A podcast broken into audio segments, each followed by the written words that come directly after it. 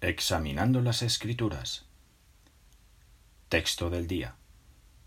Miércoles 12 de agosto. Noé fue predicador de justicia. Segunda de Pedro 2.5.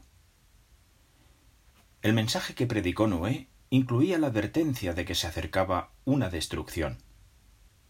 Veamos lo que dijo Jesús porque como en aquellos días antes del diluvio estaban comiendo y bebiendo, los hombres casándose y las mujeres siendo dadas en matrimonio, hasta el día en que Noé entró en el arca, y no hicieron caso hasta que vino el diluvio y los barrió a todos, así será la presencia del Hijo del Hombre.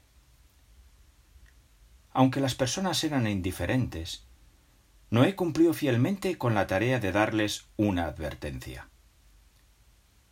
Hoy día, predicamos el reino para darles a las personas la oportunidad de conocer cuál es la voluntad de Dios para los seres humanos.